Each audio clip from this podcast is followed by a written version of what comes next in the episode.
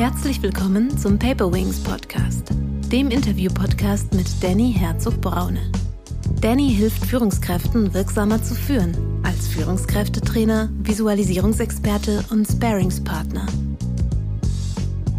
Wenn wir über Führung sprechen und auch über Chefs, dann haben wir manchmal ja schon so ein, so ein Bild eigentlich im Kopf und es geht meistens so in eine Richtung, ne, von oben nach unten ganz ehrlich, ich glaube, wenn jemand als Azubi hinkommt und so ehrlich, offen spricht, ähm, äh, profiliert oder beweist man sich gleich noch mehr. Die besten Entscheidungen äh, sind dann gefallen, wenn ich, wenn ich sie nicht selber getroffen habe, sondern das dahin gegeben habe, wo dies betroffen hat. Also Führung ist ja einfach Beziehungsarbeit, da kommen wir immer wieder darauf zurück. Ich führe am Ende meinen Chef damit, indem ich ihm helfe, mir selbst zu helfen sei offen und positiv anderen gegenüber eingestellt, denn, denn du weißt nie, was sich dahinter verbirgt. Herzlich willkommen, liebe Zuhörerinnen und Zuhörer, zu einer neuen Paperwings Podcast Folge. Heute geht es um das Thema, wie führe ich meinen Chef? Als Experten zu diesem Thema habe ich Alexander Keller eingeladen. Alex ist Trainer, Sparringspartner und Berater für modernes agiles Management und agile Organisationsentwicklung. Er selbst ist Teil der Generation Y und ein echter Digital Native. Er ist studierte IT-Fachkraft mit Psychologieausrichtung. Er selbst hat jahrelang praktische Erfahrungen als Scrum Master, Agile Coach und auch als Manager in Startups und Konzernen gesammelt. Heute möchte ich mit ihm die spannende Frage diskutieren, wie führe ich meinen Chef? Aber vorher, lieber Alex, herzlich willkommen. Hallo. Alexander, würdest du dich bitte nur mit eigenen Worten nochmal kurz vorstellen? Ja, mache ich gerne. Ähm, gerne auch kurz Alex. Alexander hängt noch so ein bisschen aus den Kindheitstagen hinterher, ne, wenn irgendwas schiefgegangen ist oder sowas. Deswegen gerne auch die kurze Form, sparen wir uns ein bisschen Zeit. ähm, ja, was kann man dazu mir sagen? Du hast schon, schon, schon viel gesagt, ähm, was, ich, was ich so in der Vergangenheit gemacht habe, ähm, wo meine Richtung herkam. Und ja, nach dem Studium ähm, ging das so langsam los mit dem roten Faden, der mich heute hierher geführt hat. Ähm, ich äh, bin, bin gebürtiger Berliner, das ist vielleicht nur interessant, äh, lebe gerade aber äh, etwas südlich von Alicante ähm, und gucke ganz neidisch auf das schöne Wetter in Deutschland. Man mag, mag es kaum glauben. ähm, jetzt natürlich, Berlin ist natürlich, äh, das ist nicht eindeutig genug. Äh, jetzt bin ich neugierig. Ost oder West, weil du bist äh, mindestens so alt wie ich, schätze ich. Genau, also mein, mein, mein Ursprungsland gibt es nicht mehr, also ostursprünglich. genau. okay, bloß bei Berlinern ist das manchmal immer noch ein äh, interessantes, spannendes Thema. Okay, jetzt bist du aber äh, sehr weit Richtung Westen dann quasi äh, gegangen nach Spanien. Genau, genau. Ich habe das mal genutzt. Wie bist du der Mensch geworden, der du heute bist? Mhm. Das ist echt eine, eine spannende Frage, ne, die gar nicht so einfach zu beantworten ist. Aus meiner, aus meiner Berufung heraus muss man schon fast sagen, das ist ja ein kom komplexes Thema, da wo es nicht eine, eine richtige Antwort drauf gibt. Ähm, weil ich glaube tatsächlich daran, dass es am Ende irgendwie ganz, ganz viele einzelne Sachen sind, die darauf einzahlen ähm, und uns zu dem Menschen machen, der wir, der wir heute sind. Ne? Das sind äh, Erziehungen, äh, Erfahrungen, die wir, die wir gemacht haben. Es sind andere Menschen ganz, ganz viel, ähm, die, die im Prinzip ähm, da auch dafür sorgen, dass wir eine gewisse Richtung einschlagen und äh, ganz klar auch ähm, Bücher, muss ich schon sagen. Ähm, das sind auch so, so Sachen, die mich ja heute hierher gebracht haben. Es gibt ein paar spezielle Menschen natürlich. Ja, ich muss sagen, also ein Mensch, der mich auch schon eine ganze Weile begleitet, ist meine Frau, die die ähm, ähm, challenged mich auch immer auf ganz, ganz vielen äh, Ebenen. Da habe ich echt Glück gehabt, muss ich sagen, dass wir uns auch ähm, inhaltlich über solche Themen, über die wir heute auch sprechen, aus, austauschen können. Ähm, da also bin ich wirklich sehr dankbar für. Ja, das ist schon, schon nicht so ohne. Was motiviert dich und was treibt dich an? Ja, was motiviert mich, was treibt mich an? Das ist immer so die Frage auch, ne, was, was treibt mich Montagmorgens, ne, würden jetzt andere sagen, aus, aus, dem, aus dem Bett, um ins Büro zu gehen. Das Büro habe ich ja nicht mehr. ähm, und trotzdem stehe ich auf. Ähm, mich motivieren tatsächlich, also ich bin von Grunde auf erstmal ein ganz, ganz neugieriger Mensch. Das ist, glaube ich, etwas, was mich in der Vergangenheit schon immer, immer weitergebracht hat. Ähm, äh, ich fand es immer irgendwie auf Dauer langweilig, sich immer mit dem Gleichen zu beschäftigen. Ja, ich fand das immer ganz spannend, wenn jemand mit etwas Neuem um die Ecke gekommen ist. Das motiviert mich tatsächlich. Ähm, ja, früher, ich habe ja auch mal kurz als äh, Entwickler gearbeitet, neue Technologien, ne, neues Spielzeug sozusagen zu entdecken. Das fand ich immer ganz, ganz spannend. Ähm, was mich heutzutage aber motiviert ist, ähm, tatsächlich, ähm, vor allem auch in, ich gebe ja, gebe ja viele öffentliche Trainings auch ähm, und auch in Firmen, äh, wenn Menschen zu mir kommen und sagen, Mensch, Alex, ähm, du hast mir vielleicht jetzt gerade nicht unbedingt was, äh, weiß ich nicht, die, die, das Geheimste vom Geheimen erzählt, ähm, aber ich habe das mal ausprobiert und das hat richtig was verändert. Ja. Und das finde ich schon, schon, das motiviert mich tatsächlich, ne? also zu sehen, irgendwie ein bisschen Wirkung zu haben, ähm, ähm, Menschen zu inspirieren. Ja? Ähm, mag vielleicht schon abgegriffen sein, ist, aber das ist es tatsächlich für mich. Als wir in Vorbereitung ein bisschen gesprochen haben über, was für ein Thema wollen wir eigentlich fokussieren. Ähm, du bist ja aus, der, du bist aus dem agilen Management, aus dem agilen Organisationsentwicklung und ein ganz wichtiger Trend ist ja dieses Führen auf Augenhöhe und mhm. die laterale Führung. Und jetzt hast du natürlich auch schon äh, viel Lebens- und Berufserfahrung sammeln können. Ähm, ja, und wir haben uns überlegt, eigentlich ist die Frage doch mal spannend, wie führe ich meinen Chef? Also einfach mal diesen mhm. Perspektivwechsel. Und da würde mich deine Erfahrung und deine Meinung interessieren, wie führe ich meinen Chef?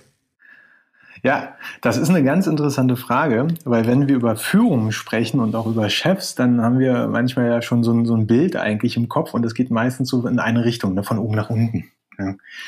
Wenn wir uns aber in so einem, so einem Bereich der, der lateralen Führung, also der Führung auf Augenhöhe und insbesondere in alle Richtungen, also ne, gleiche Ebene, nach oben aber eben auch und nach unten, wenn man in dem Organigramm bleibt, dann äh, kommen wir eben auch dahin, dass wir darüber sprechen müssen, ja gut, was mache ich mit meinem Chef eigentlich? Weil auch den führe ich. Ne? Ich mhm. bin mir nur dessen gar nicht so bewusst mit allem, was ich am Ende tue, ähm, beeinflusse ich in einer gewissen Weise meinen Chef und wie er mich wiederum am Ende führt. Ja?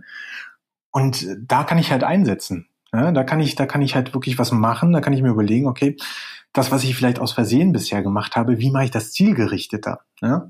Also wie gebe ich meinem äh, Chef im Prinzip einen Rahmen, damit er mich führen kann? Dann klingt das so, als ob wir gerade erstmal über Selbstführung reden. Ist das dann Selbstführung? Ja, da geht's los. Ne? Also ich sage immer, ähm, Führung hat am Ende irgendwie drei Richtungen, drei Wirkrichtungen. Das eine ist quasi von mir wieder zurück, die Selbstführung. Das andere ist nach außen, ähm, die Fremdführung und dann aber auch wieder von außen zu mir. Und ähm, bevor ich, egal wen anderes führen kann, muss ich erstmal mich führen können. Also ne, das ist damit, damit geht's erstmal los, weil da, da muss ich einsetzen, da muss ich mir überlegen, okay, was will ich überhaupt? Was brauche ich überhaupt? Weil wenn ich das nicht klar habe, dann kann ich ganz, ganz schwer irgendwie nach außen gehen, Orientierung geben, ähm, Rahmen schaffen und so weiter und so fort. Das heißt, da muss ich als aller, allererstes ansetzen. Also was ich noch aus meiner Zeit als Führungskraft kenne, ich war ja auch viele Jahre einerseits bei der Bundeswehr und dann auch im Zivilen als Führungskraft aktiv, da gab es immer den ja von mir auch beliebten Spruch, äh, es gibt eine Bringschuld vom Chef, von den Vorgesetzten, aber es gibt auch eine Hohlschuld äh, des untergebenen Bereichs oder der Mitarbeiter. Also dass man auch das, was man einfordert, äh, an oder dass man auch einfordert, ähm, die Informationen, die man benötigt, zum Beispiel für ein Projekt also auch die Herausforderung, dass ein Chef ja nicht alles wissen kann, was man wirklich benötigt, sondern das muss man selbst wissen. Und ich glaube, das ist das so ein Ansatz, wo du glaubst, äh, da beginnt Selbstführung und äh, Führung des Chefs?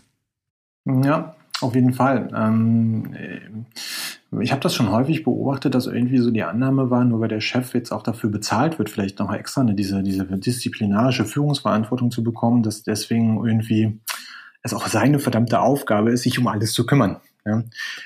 Sich um die Probleme zu kümmern, was kriegen Chefs auf den Tisch? Das sind oftmals die Probleme. Sich um alles zu kümmern, damit ich was habe, damit ich ordentlich arbeiten kann und so weiter und so fort. Und dieses Ich, das kommt da irgendwie oftmals dann echt zu kurz. Ne? Also da so, ja, wenn mein Chef mir das nicht gibt, dann, dann kann ich halt nichts tun.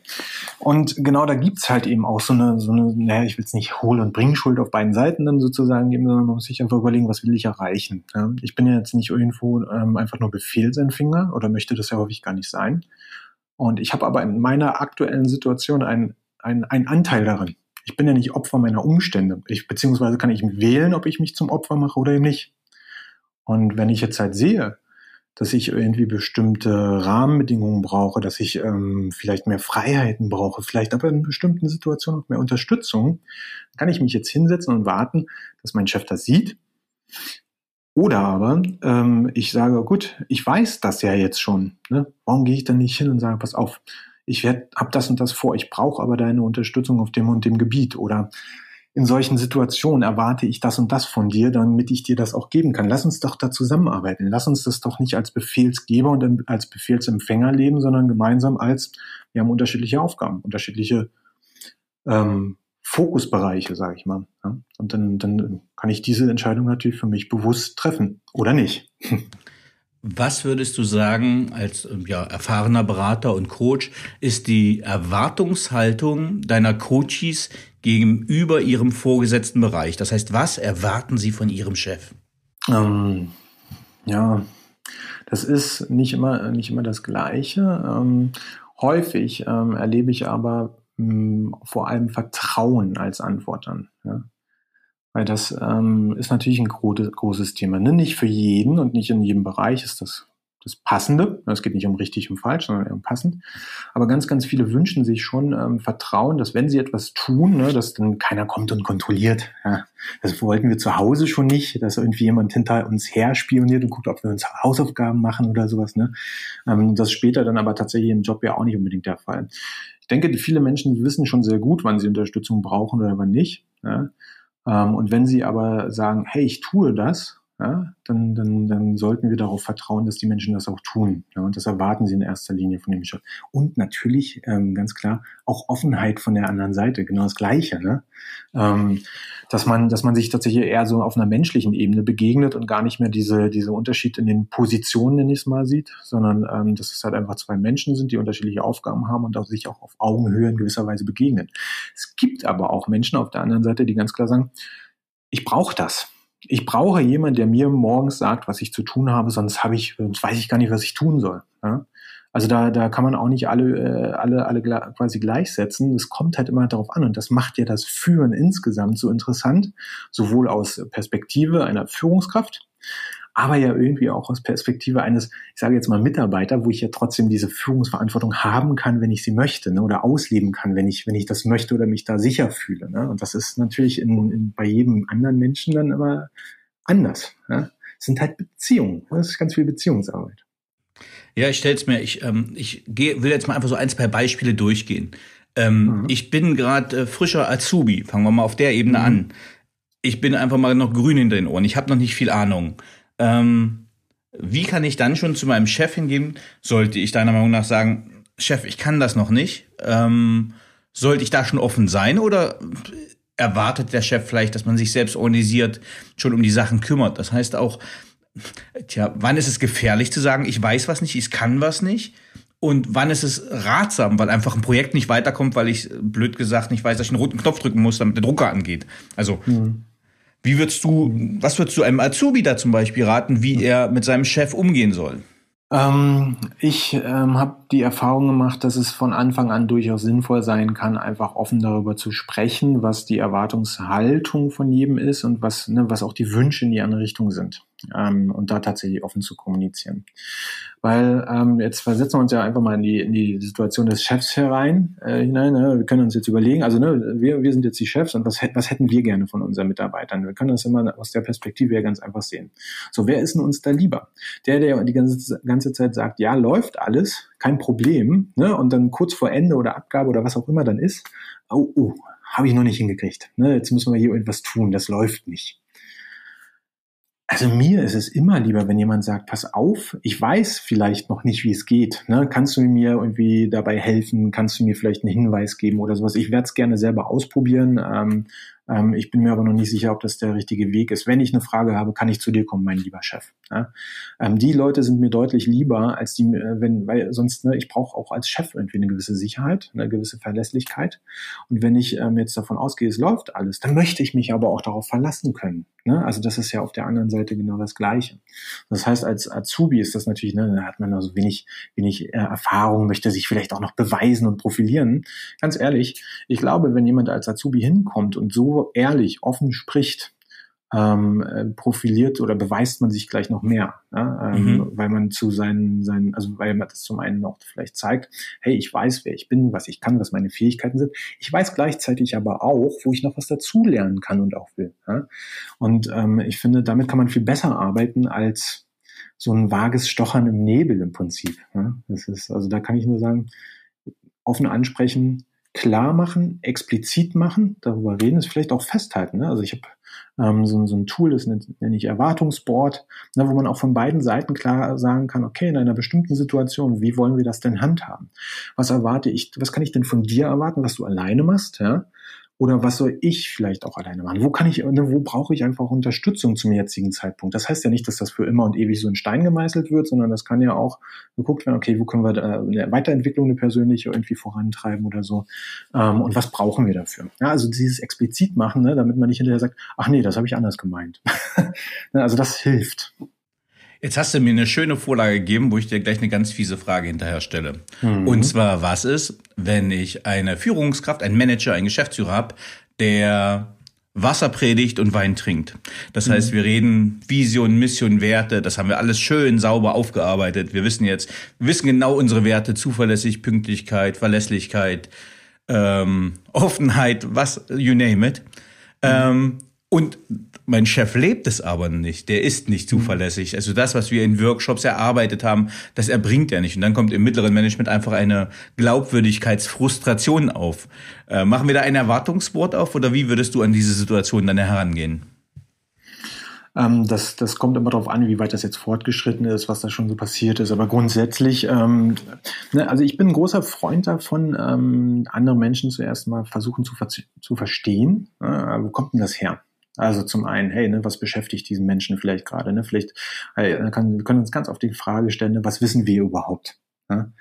Ähm, wir, wir, stecken nicht in, in der anderen Person drinne. Wir wissen also nicht, was so ringsherum noch passiert ähm, ähm, und welche, in welchem Kontext sich dieser Mensch gerade befindet. Das zu ergründen ist zum Beispiel schon immer eine gute, gute Idee und das kann man auch mit dem Chef machen.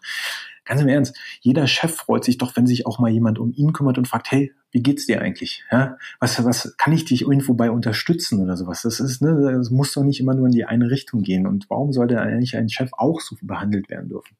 Und das hilft vielleicht schon mal, um an einer Beziehung zu arbeiten, die es dann auch ermöglicht, ähm, zu sagen, pass auf, wir haben uns jetzt das letzte Mal darüber abgestimmt oder sowas. Ähm, ich, ich, ich komme damit noch nicht ganz klar, mit dem Ergebnis bin ich noch nicht zufrieden.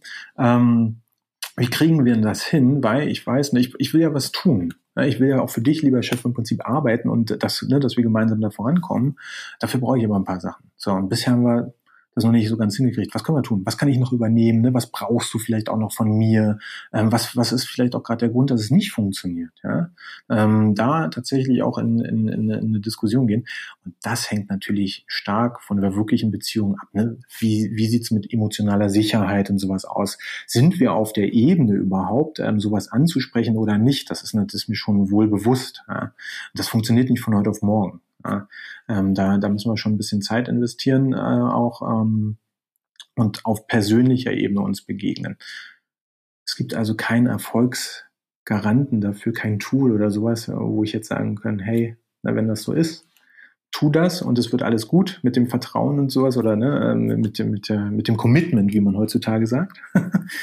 ähm, gibt's nicht. Es gibt halt immer nur so ein paar Ansatzpunkte, die wir da haben. Ähm, und dann können wir weiter. Am Ende muss man auch sagen, hey klar, wenn wir aber für uns selber wissen, was wir wollen, was wir brauchen und sowas und wie wir finden es in einem bestimmten Kontext nicht, ist das auch eine Entscheidung, ja? ähm, die wir dann äh, treffen müssen. Ja. Ähm, jetzt bewegen wir uns ja beiden, beide in so einem agilen Kontext. Das heißt, wir mhm. sind gerade in extrem herausfordernden Zeiten. Ähm, wir reden ja auch immer von der VUCA-Welt, das heißt volatil, mhm. unsicher, komplex und mehrdeutig. Und der Weg, ähm, ja, um diese, dieser Komplexität Herr zu werden, sind ja agilere Strukturen. Das heißt, es werden, ich sage mal, so mittleres Management wird eingerissen, nenne ich es mal bewusst.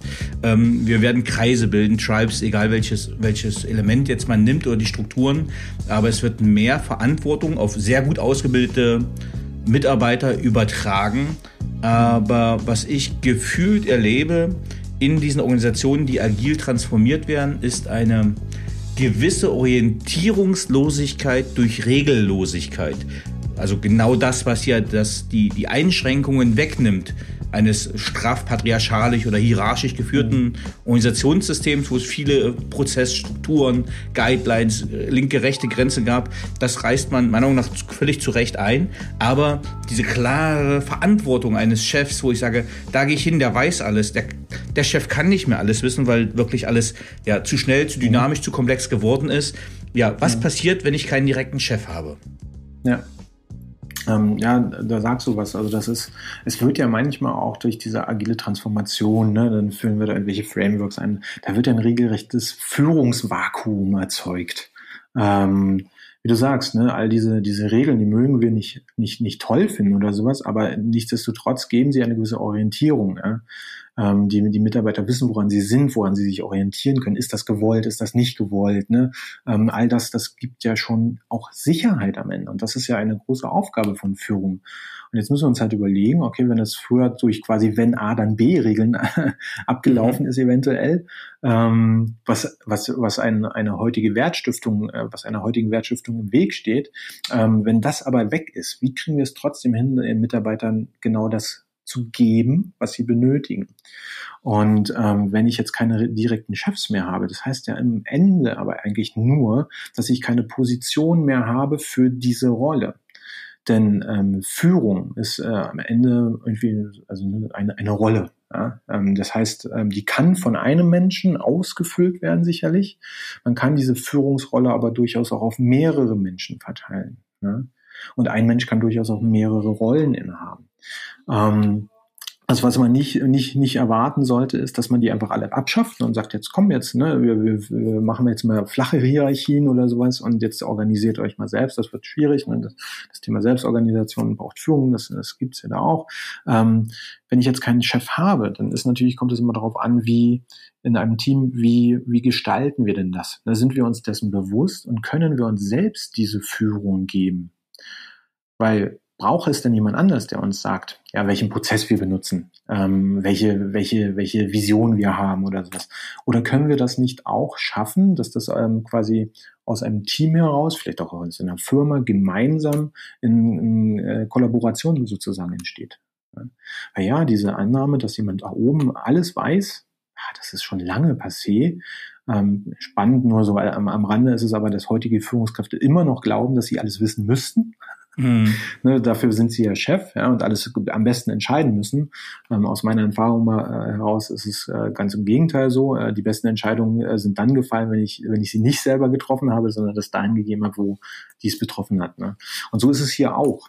Das Ding ist natürlich, dass die, die Leute, und das ist halt die, der, die größte Herausforderung, auch ja in, in, in Beziehung auf laterale Führung, wie führe ich meinen Chef, die Menschen haben es nicht unbedingt gelernt und das heißt also, hier kann ich einen ersten Ansatz wagen, als Unternehmen mein, meine Mitarbeiter, die, die Kollegen ähm, darin auch weiterzuentwickeln, ähm, Führung zu erkennen und auch Führung zu leben. Ja.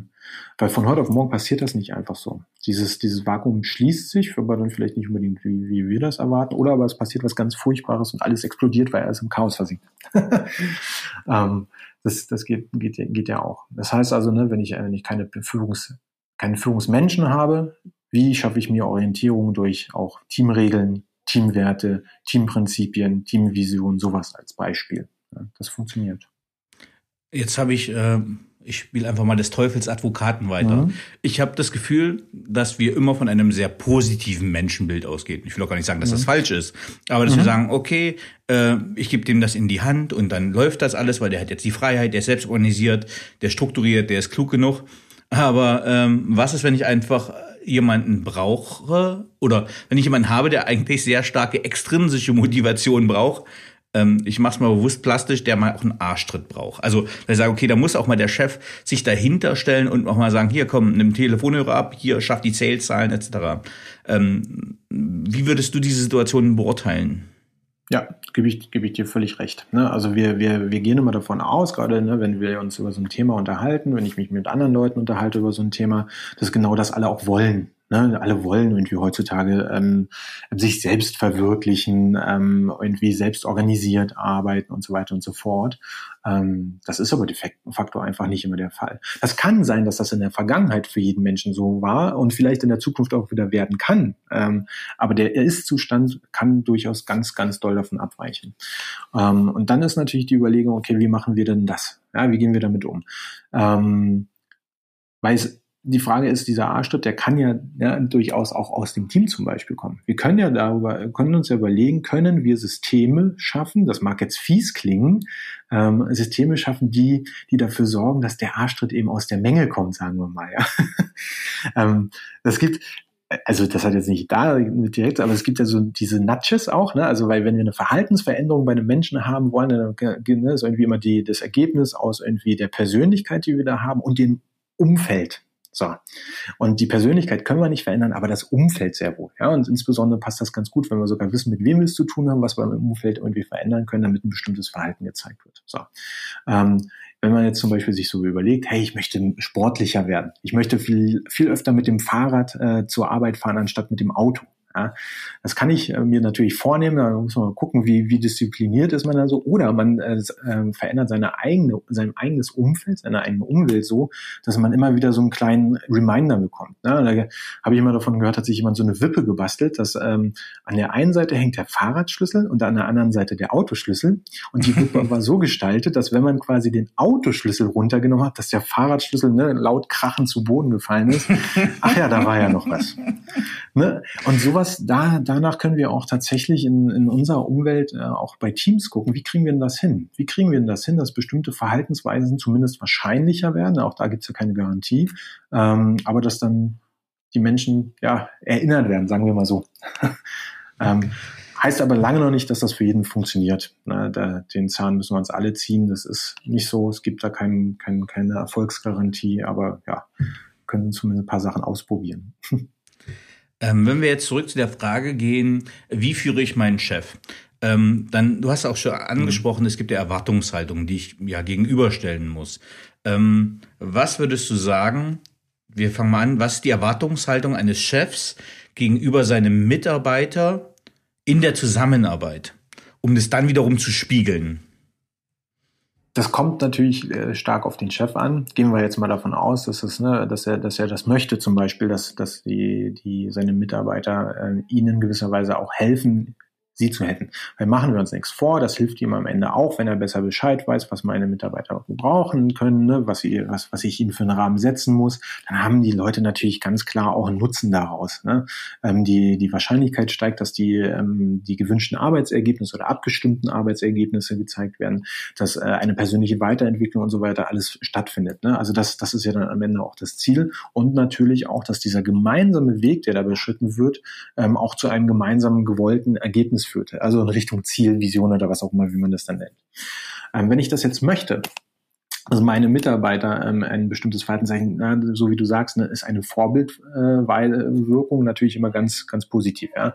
Wenn ich jetzt äh, als, als Chef mir zum Beispiel Feedback einfordere, das ist immer noch ein bisschen heikel dann, aber dann sollte ich vielleicht auch da sehr, sehr offen mit umgehen und auch Feedback geben. Wenn ich möchte, dass ähm, äh, über Werte vielleicht auch zu sprechen, ja, ähm, was, was oder Motivatoren oder sowas, dann ist das vielleicht auch eine gute Idee, da voranzugehen. Damit das nicht immer nur so als, als ne, also damit ein Chef nicht nur so als Konsument im Prinzip da ist und alles aufsaugt und dann, dann irgendwas macht, sondern durchaus auch zeigt, hey, guck mal, ich habe, ich könnte mir vorstellen, wir arbeiten jetzt zusammen äh, neu irgendwie, dass dir das hilft dabei, mit mir umzugehen in bestimmten Situationen und mich besser zu verstehen. Das Ziel kann es ja dann sein, einfach ähm, weniger Konflikte, weniger Missverständnisse und sowas. Man, es kommt immer darauf an, wie erkläre ich diese einzelnen Sachen, die ich davor habe. Und am Ende ist es auch das wieder Beziehungsarbeit, äh, Vertrauensgrundlage zu schaffen, dass ein Mitarbeiter irgendwann merkt, hey, der macht das, das ist, das hilft mir auch, ne? Ähm, und das hilft uns beiden. Ich mache das auch mal. passiert ja auch nichts Schlimmes damit. Ne? Das ist natürlich was, was man dann die ganze Zeit wieder, wieder damit zeigen muss. Ähm, und dann einfordern, immer wieder einfordern ähm, und ähm, ja, die, die Leute ermutigen, unterstützen, äh, das, das auch zu tun. Ne? Vielleicht auch ganz klar sagen, pass auf, ich bin nicht der beste Mensch der Welt, ich weiß nicht alles, ich brauche einfach dein Wissen und wer kennt dich besser als du selbst? Könnte eine also, Variante sein. Ja, also ich glaube, dass ähm, ich habe das jetzt gerade selber in so ein paar Coachings, wo ich das ganz mhm. voll finde, so diesen diesen Gradmesser zwischen auf der einen Seite Authentizität und auf der anderen Seite Integrität. Mhm. Ähm, also wie wie stark bin ich mit den Werten der Firma verbunden? Ähm, also wann muss ich manchmal sagen, okay, äh, ich sag's mal bewusst, Hacken zusammenschlagen, äh, jetzt Disziplin und jetzt müssen wir einfach mal nach Prozessen sauber arbeiten und dieser andere Regler, wie authentisch kann ich als Chef auch mal sein? Also wie, wie sehr kann ich auch einfach mal sagen, puh, ich bin jetzt auch echt durch. Ich bin, war, war ein hartes Jahr. Corona war auch nicht leicht für uns. War viele Risiken, waren viele Schwächen. Also dieser, Emo ich nenne es mal auch mal, wie emotional darf ich sein? oder wie stark muss ich einfach meiner Führungsrolle gerecht werden, wo ich einfach in einer Rolle bin, wo ich vorangehen muss ähm, und wo es nicht darum geht, dass ich gerade jammere und dass ich glaube, dass dieser diesen diesen Regler, mhm. wann man wie führt, ist glaube ich äh, eine Herausforderung und mhm. auch sehr stark sehr stark zeitenabhängig. Ähm, mhm. mhm. Gebe ich dir recht. Auch nicht einfach zu lösen. Ähm, das hängt stark vom gesamten Kontext sicherlich ab und auch von der persönlichen Beziehung zu den Menschen. Ne? Also Führung ist ja einfach Beziehungsarbeit, da kommen wir immer wieder darauf zurück. Und das hängt natürlich davon ab, ne, in welcher Beziehung stehe ich jetzt zu konkret einzelnen Mitarbeitern vielleicht. Ähm, und sicherlich ähm, mh, haben wir in einer Führungsrolle ganz, ganz viel auch von Leadership drin. Also heißt was, was sehr, sehr stark nach vorne gerichtet ist. Da hilft es natürlich, sagen wir mal, hilft es bedingt, rumzujammern, ja, oder, oder zu sagen, ach Gott, mein Gott, die Welt wird untergehen oder alles ganz schrecklich oder sowas. Ähm, ich finde das durchaus legitim, auch mal zu sagen, dass man mit äh, bestimmten Situationen jetzt auch nicht, nicht so happy ist oder sowas, aber gleichzeitig zu gucken, okay, so ist das jetzt, was machen wir damit? Ja, ähm, damit man da nicht in so, so, so, so ein Horn bläst und dann alle rumjammern, da ist, glaube ich, keinem geholfen damit. Ähm, nichtsdestotrotz, dieser Authentizität, das merken die Leute noch sowieso. Ja? Ähm, trotzdem heißt es, ich habe eine gewisse Rolle auch zu erfüllen, ob ich ne, das Vorangehen, das Richtung weisen, Orientierung geben. Und wenn ich möchte, dass wir da gemeinsam rauskommen, dann hilft es auch zu sagen, gut, so ist es, das sind, das sind jetzt die Fakten, die wir haben, das sind die Konsequenzen, wenn wir bestimmte Optionen wählen. Mit den Informationen, die wir heute haben, was, ne, lass uns da lang gehen. Und dann gucken wir mal weiter. Ja, also das äh, Gratwanderung definitiv, Verantwortung dafür aber auch. So, jetzt ist natürlich die spannende Frage, was passiert, wenn es gar keinen Chef mehr gibt in solch einer Situation? genau. Das heißt, also ne, da, da brauchen wir uns auch nichts vormachen. Ein, ein, junges Team, was gerade damit angefangen hat und da vielleicht auch noch nicht so gefestigt ist, die werden da sicherlich leichter aus dem Tritt kommen, als wenn ein Team jetzt schon sehr gefestigt ist, ne, in den Werten, in den Visionen, auch wo sie hinwollen und so weiter und so fort. Das ist sicherlich der, der Fall.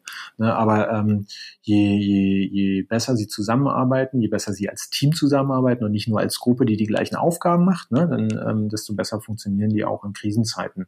Und das ist, ne, solange es da Chefs äh, oder Führungskräfte ringsrum gibt oder auch äh, Menschen, die damit betraut sind, sowas man, das zu fördern. Ja, genau das wollen wir doch. Wir wollen also resiliente Teams heutzutage haben. Ähm, und im Idealfall ist es sowieso immer ähm, quasi fast so, wenn ich als, als, als Führungskraft meine Aufgabe gut erledige, mache ich mich irgendwann selbst, äh, äh, selbst überflüssig in gewisser Weise. Ja. Kann immer wieder mal, mal helfen, mal von außen wieder noch eine, äh, zu unterstützen oder sowas.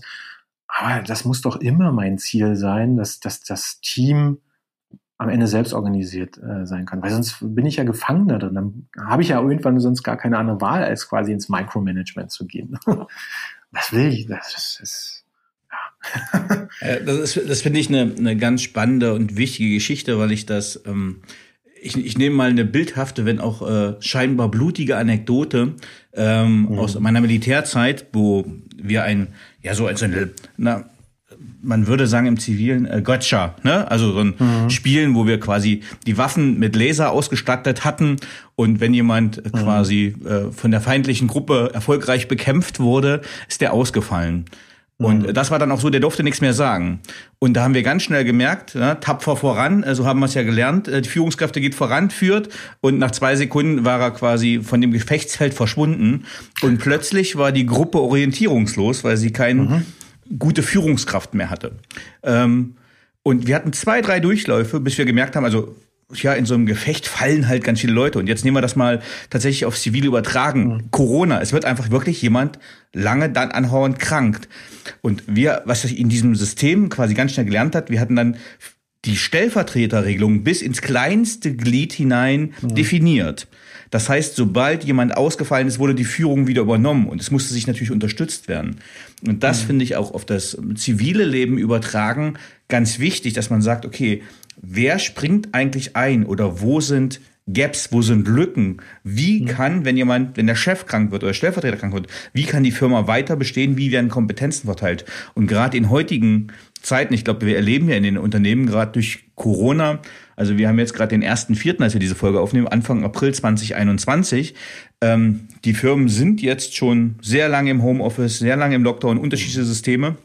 Und irgendwie funktioniert es ja. Das heißt, wir haben ja schon, schon einen Weg dahin. Und ich glaube, genau diese, dieses Durchspielen, diese mhm. Fallstudien, Business Cases, wie auch immer, was passiert, wenn, das muss man tatsächlich in den Unternehmen manchmal üben, um dann, und da will ich den, den Kreis zu dem schließen, was du gesagt hast, ähm, Führungskräfte es ist schön, wenn sie am Team arbeiten und nicht mhm. im Team oder am Unternehmen und nicht im Unternehmen. Und dafür ist genau das, was du gesagt hast, die müssen sich quasi so ein bisschen obsolet machen. Und äh, ich glaube, dann haben sie wieder mehr Gestaltungsspielraum losgelöst von dem operativen, hektischen Alltag. Es würde sie sonst auch echt überfordern an bestimmter Stelle. Ne? Diese ganzen Informationen, da kriegt man sowieso nur gefiltert und das ist, äh, wo da der Mehrwert dann geschaffen werden kann, das ist natürlich echt schwierig. Äh, ein ziviles Beispiel für das, was du gerade genannt hast, ne, mit den mit deinen Teams mache ich das gerne. Das klingt zwar auch sehr makaber, aber man nennt es in Deutschland, glaube ich, Busfaktor, aber der Truckfaktor, ne? wie groß ist der Truckfaktor im Team? Ne, für bestimmte Sachen und auch für die Führung heißt, ja, die Zahl gibt an, wie viele Leute aus deinem Team müssen ausfallen, damit dein Team irgendwie handlungsunfähig ist. Ne? Ah ja, okay. So, mhm. Wenn man da jetzt quasi so einen Truck-Faktor von eins hat, ne, Truck-Faktor war vom Truck getroffen sozusagen. Ah, ähm, okay. Hm. Ähm, äh, und ein Truck-Faktor von eins ist immer schlecht. Ne? Wenn einer ausfällt und das Team äh, kann nichts mehr tun, ob das jetzt nun Führungskraft oder irgendein Fachexperte ist oder sowas, ist immer sehr schlecht. Ähm, und das, das ist ja, ne, wir denken da immer so gleich an Krisen und äh, Ausnahmesituationen, aber es gibt eine regelmäßige Ausnahmesituation in allen Teams. Jeder will mal in den Urlaub gehen. Ne? Nur, nur weil man gerade, also ne, man verreist jetzt vielleicht gerade nicht unbedingt, ähm, aber, aber ähm, in Urlaub gehen wir trotzdem und das ist geregelt und geplant. Und da, ne, um auch mal wieder zurückzukommen auf das Thema mit dem, wie führe ich da meinen Chef. Ähm, ich kenne ganz, ganz viele Chefs, ne, die sagen dann schon vornherein hier, ne, wenn irgendwas ist, ruf mich an ja, oder schreib eine Mail oder sowas im Urlaub, ja, wenn was ist, ne, kann ja sein. Ähm, da, da kann man zum Beispiel in die Führung gehen und das bewusst nicht machen. Weil, ähm, warum sollte ich denn meinen Chef aus dem Urlaub holen? Der hat genauso das verdient. So, und wenn wir etwas haben zwischendrin, was ich alleine nicht lösen kann, sozusagen, ja, dann haben wir ein Thema fürs nächste Mal, weil das zeigt ja ganz offensichtlich, gut, verdammt. Ähm, da, da, da muss ich äh, wirklich aufpassen und da müssen wir gucken, wie wir das für die Zukunft geregelt kriegen. Ne? Ähm, als, als Beispiel, weil auf der anderen Seite ne, ist sonst ja auch immer so da, hm, okay, der Chef ist erreichbar im Urlaub, also muss ich auch erreichbar sein? Hm. ja, also auch im Zivilen geht's in die Richtung. Also ich erinnere mich gut, äh, also wir hatten ja auch die Frage, wie führe ich meinen Chef? Ich habe ja auch schon sehr viele Chefs gehabt über eine lange Zeit hinweg und ich würde sagen, 70 äh, Prozent waren sehr gute Chefs. Äh, mit 30 Prozent kam ich vielleicht nicht klar. Bei 20 Prozent waren davon schlechte Chefs und 10 Prozent hat die Chemie irgendwie nicht gestimmt. Mhm. Was ja auch immer, ich glaube, menschlich ist, weil du sagst, es ist auch eine Beziehungsgeschichte. Ja. Menschen und Führung ist Beziehung und manchmal passt es einfach nicht. Ähm, ja. Aber was ich auch erlebt habe, wenn die Chefs, und das ist das beste Beispiel, in Urlaub gegangen sind, ich war oft, also ich war sogenannter Kompanieeinsatzoffizier, ich war Stellvertreter des Kompaniechefs, äh, kam ein Kompaniechef quasi jeden Tag in seinem Urlaub rein und zu gucken, äh, was alles gemacht ist, also wie es gemacht ist, dann spricht das ja. halt nicht gerade für Vertrauen. Äh, ja. Und das ist halt eigentlich genau das Falscheste, was man machen kann.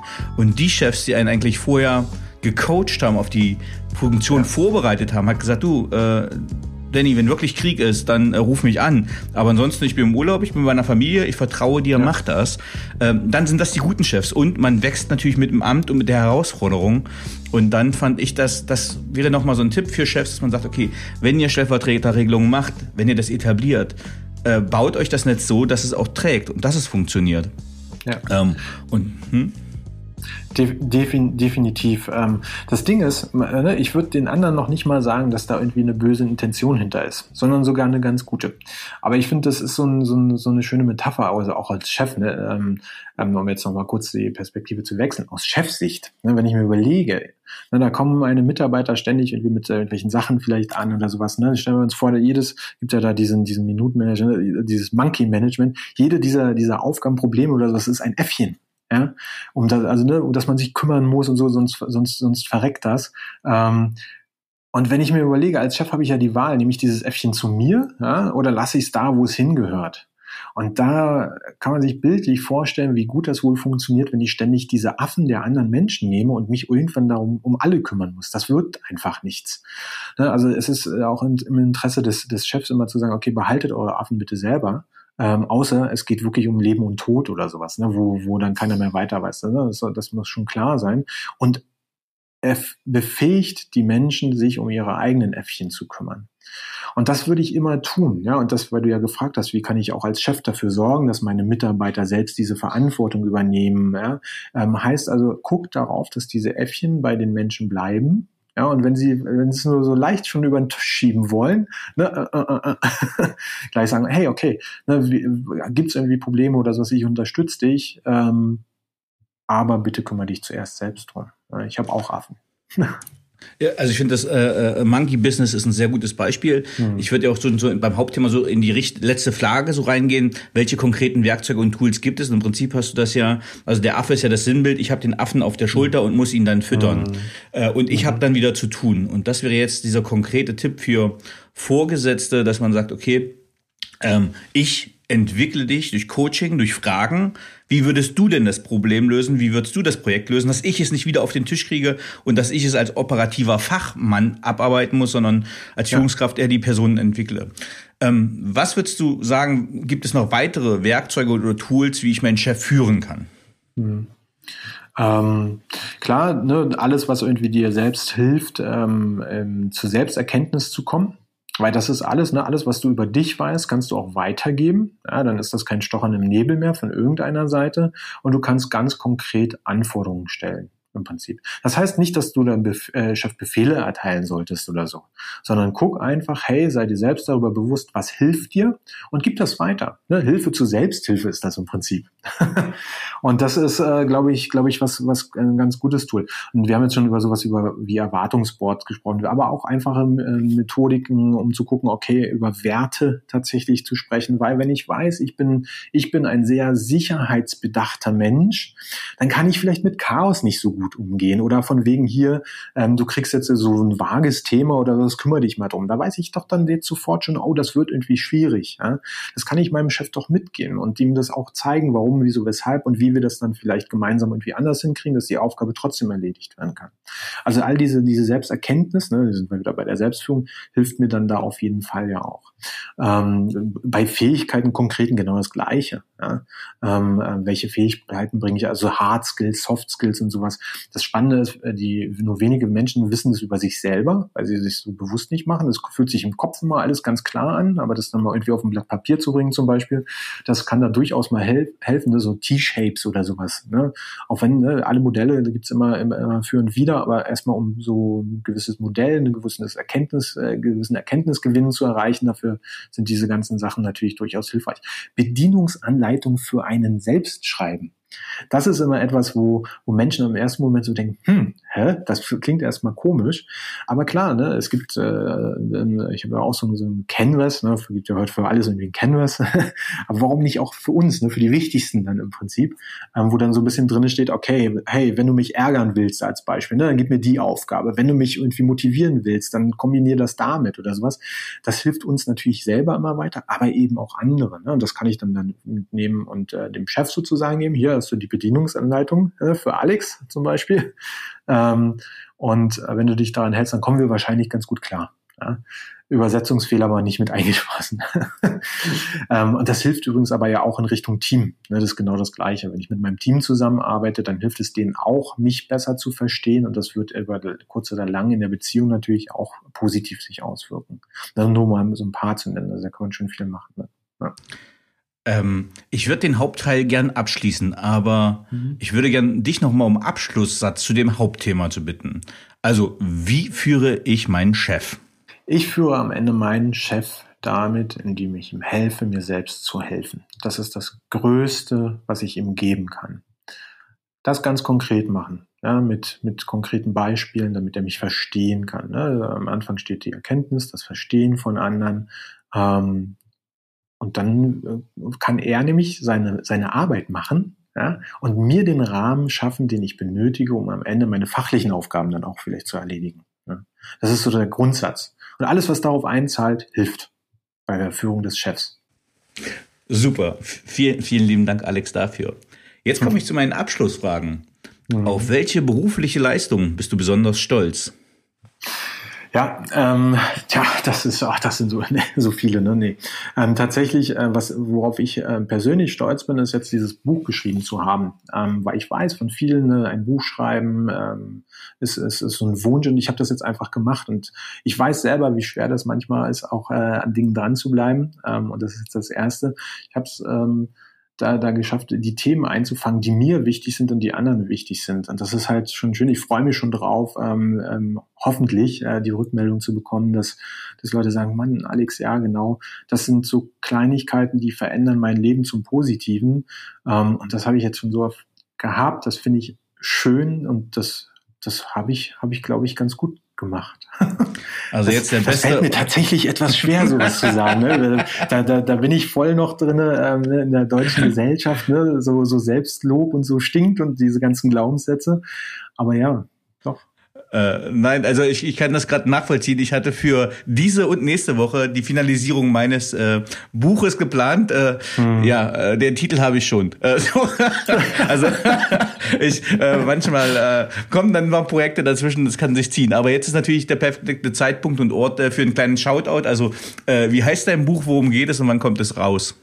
Ja, also das Buch heißt tatsächlich Jedership, warum Führung jeden etwas angeht. Also sehr passend in, den, in dem Thema. Es geht ganz, ganz viel um, um die drei Sachen. Ne? Also Führung im Kreis gedacht, ne, was bei dir anfängt, die Selbstführung, Führung von anderen Menschen und dann geführt werden. Das gehört alles so zusammen und äh, bildet am Ende so einen Kreis.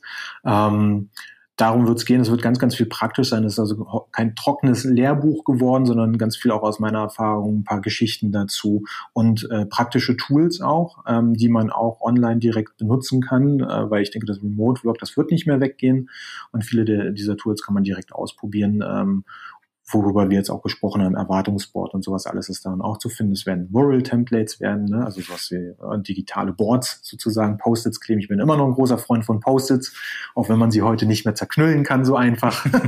das knackt immer beim Bildschirm so ein bisschen, aber ja, das ist äh, das äh, genau. Und das kommt raus. Ähm, geplant ist, dass es jetzt ähm, Ende April, Anfang Mai erhältlich sein wird. Also sowohl als E-Book als auch als Printversion ähm, und eine englische Übersetzung ist auch schon im Plan. Also Autor Alexander Keller und der Titel ist Jeder Chip. Genau, jeder Chip, warum Führung jeden etwas angeht. Sehr schön. Ähm, welche Fähigkeit bzw. Fertigkeit möchtest du gerne haben, die du noch nicht hast? Ja, tatsächlich, ich bin jetzt ein bisschen angefixt, was das Schreiben angeht. Ähm, ich habe aber noch sehr wenig Erfahrung, ähm, was so Romane angeht. Ja, das wäre so das nächste, wo ich dann tatsächlich mich auch mal zumindest versuchen, ein bisschen mit auseinandersetzen möchte. Ne, was was braucht's da einfach? Ne? Ich will da nicht einfach so ins, ins äh, Blaue reinschreiben oder sowas. Das, das würde ich gerne noch lesen. Das hat, das hat mich jetzt ein bisschen angezeckt. Schreiben meinst du? Schreiben, schreiben, schreiben. Ja, okay. lernen, lernen und schreiben. Ja, genau. Das, ja, ja. genau. Ähm, welches Buch oder welche Bücher haben dich am meisten geprägt, beziehungsweise haben dein Leben beeinflusst? Hm. Ähm, da da gibt es eins, ne, wenn ich hier so, so quer durch den Raum gucke, sehe ich das auch direkt. Ähm, das ist von äh, Stephen Covey, ähm, die Seven Habits of Highly Effective People. Und auf Deutsch die We sieben Wege zur Effektivität. Ganz furchtbarer Titel, äh, ob nun Englisch oder Deutsch, ich finde das mega sperrig äh, und hat vielleicht den einen oder anderen Leser auch schon abgehalten, aber der Inhalt ähm, mega, mega gut. Also sehr amerikanisch geschrieben, ne, aber bei jedem Buch holt man sich ja das raus, was man gerne hätte. Wenn man da so ein bisschen vielleicht die Sachen, die einem nicht gefallen, weglässt, ähm, finde ich das ein sehr, sehr inspiratives Buch, ähm, was man durchaus auch häufiger lesen kann dann und jedes Mal wieder was Neues findet. Das hat mich wirklich sehr, sehr nachhaltig geprägt, muss ich sagen. Also kann ich empfehlen. Ja, finde ich eine sehr gute Buchempfehlung, weil ich bin ja gleich wieder zum Holzhacken verabredet. Und ja. eine der Empfehlungen von ihm ist ja, ja. Sharpen Your Saw. Ja. Also äh, auf sich übertragen, dass man ja meditiert und sich selber schärfen soll, dass man dann geistig klar ist. Und das äh, finde ich immer einen wichtigen, äh, wichtigen, guten Hinweis für Führungskräfte, gerade in stressigen Zeiten, also sich auch mal zurückziehen, Selbstführung betreiben äh, und wieder sammeln. Also ganz klare genau. Empfehlung von uns beiden, auch für dieses äh, Buch von Stephen R. Covey. Äh, Genau. The Seven Habits of Success, war das der Titel? Seven Habits of Highly Effective People. Ah ja, genau, genau, genau. Sehr schön. ähm, wer waren die drei Menschen, die den größten Einfluss auf deine berufliche Entwicklung hatten? Mhm. Ähm, also, also gerade jetzt so im Umfeld von, von Führung auch, da fallen, fallen mir definitiv zwei Menschen. Einmal im dritten, da bin ich mir tatsächlich noch nicht sicher, ich habe jetzt lange drüber nachgedacht. Ähm, der erste ist Martin Jensen, das ist einer, ein, ein, ein, ein schwedischer Chef, den ich mal hatte ähm, der mich tatsächlich auch zu diesen ganzen Themen irgendwie hingeleitet hat. Ja? Ähm, sehr, sehr beeindruckend. Immer wenn ich daran denke, so dieses Stereotyp, welchen, welche Führungskraft würde ich mir heute noch wünschen? Und das ist immer wieder dieser Mensch. Ja. Eine Ruhe ähm, ähm, ähm, Menschen, wo ich verzaubern fast konnte, das ist unglaublich ähm, und sehr, sehr authentisch war. Ja, das war, war auch so ein Chef, der gesagt hat, pass auf, Alex, ich brauche hier deine Hilfe. Das war das erste Mal, als ich das gehört habe, war ich total irritiert. Ich wusste gar nicht, wie ich damit umgehen soll, ähm, weil, weil das so selten vorkommt. Ne? Wenn dann will jemand was von dir, aber jemand sagen, du, ich muss da was lernen, ich kann das nicht, das war ich nicht gewöhnt. Ne? Und das hat mich halt so nach und nach dann schon schon beeinflusst, ähm, definitiv. Ähm, und äh, André Häusling, ganz klar, ohne den ich heute auch nicht hier sitzen würde. Ne? Er hat mich natürlich schon sehr, sehr stark beeinflusst, ähm, dieses, dieses Buch am Ende auch zu schreiben, äh, alles, was so Richtung laterale Führung und so geht. Das ist ganz witzig, weil ich selber vor vielen, vielen Jahren dann äh, quasi kam er zu uns in die Firma und hatte das getan und dann über die Zeit sind wir halt irgendwie in Kontakt geblieben. Ähm, und ja, der hat mich definitiv ähm, nicht nur inspiriert, sondern dann tatsächlich auch handfester mit hierher gebracht. Äh, ganz kurz für die Zuhörerinnen und Zuhörer. Ähm, als ich mich mit dem Thema angefangen habe zu beschäftigen, zu agilem Management, ähm, mhm. agiler Personalführung, es sind die ersten Sachen, Beiträge, Videos, die ich gefunden habe online von André Häusling, von äh, den HR Pioneers. Mhm. Ähm, also wer sich mit diesem Thema auseinandersetzen will, deswegen, äh, wer ihn noch nicht kennt, den Namen einfach mal googeln. Viele gute Sachen herausgebracht, schreibt ja. regelmäßig Beiträge ähm, zu agilem Management, zu agiler Personalführung. Und deswegen äh, war das für mich auch gleich nochmal ein, ein wichtiger Indikator, als ich gesehen habe, Alexander schreibt ein Buch. Ich habe mir das ähm, schon mal angelesen, schon mal reingeschaut und habe gesehen, äh, André Häusling hat das Vorwort geschrieben, sehr positives und wohlwollendes. Da habe ich gesagt, okay, das ist dann auch ein sehr guter und äh, guter Gesprächspartner geben, genau für diesen Paperwings Podcast. Ähm, hattest du noch wenig? Ich glaube, ich hatte dich gerade unterbrochen. Ähm, ja, beim dritten, das ist halt ähm, echt, echt schwer. Ähm, das sind halt so äh, die beiden, die irgendwie äh, ständig auch noch immer in meinem Kopf schwören. Beim dritten würde ich mich jetzt echt schwer tun. Da würde ich mich gar nicht festlegen. Das reicht, die beiden sagen, reichen, du, ne? du, als anderthalb. Du, du, du, brauchst ja auch noch was für die nächste Folge. Dann hat sich die, genau. dein Leben hat ja noch was vor sich. ja, so ist es. Äh, to be continued. Ähm, was möchtest du am Ende deines Lebens von dir sagen können, erreicht zu haben?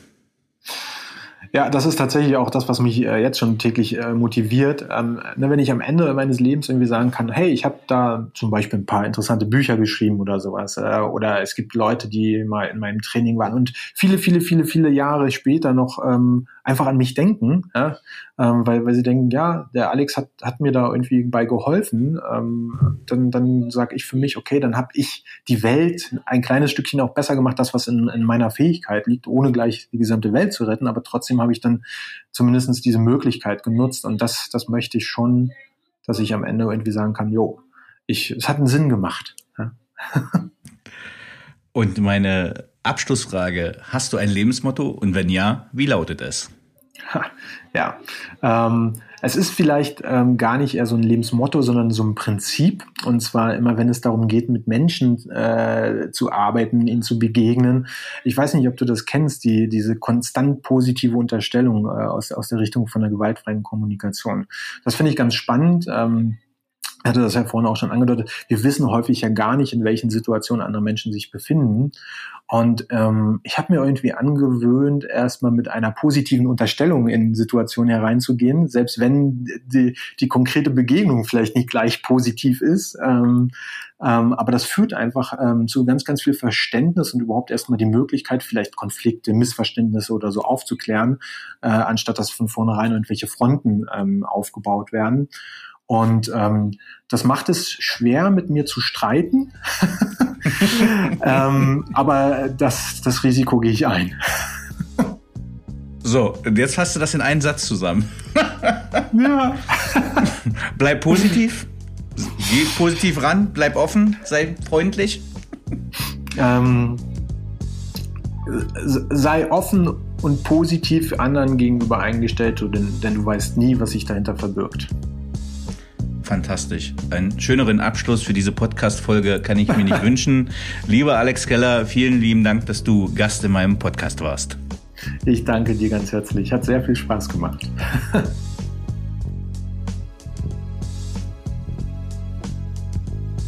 So, liebe Zuhörerinnen und Zuhörer, ich hoffe, Ihnen hat dieser Podcast gefallen. Wenn er Ihnen gefallen hat, hinterlassen Sie gerne ein Abo, eine positive Bewertung und empfehlen Sie diesen Podcast weiter. Bleiben Sie gesund. Mit besten Grüßen, Ihr Danny Herzog Braune.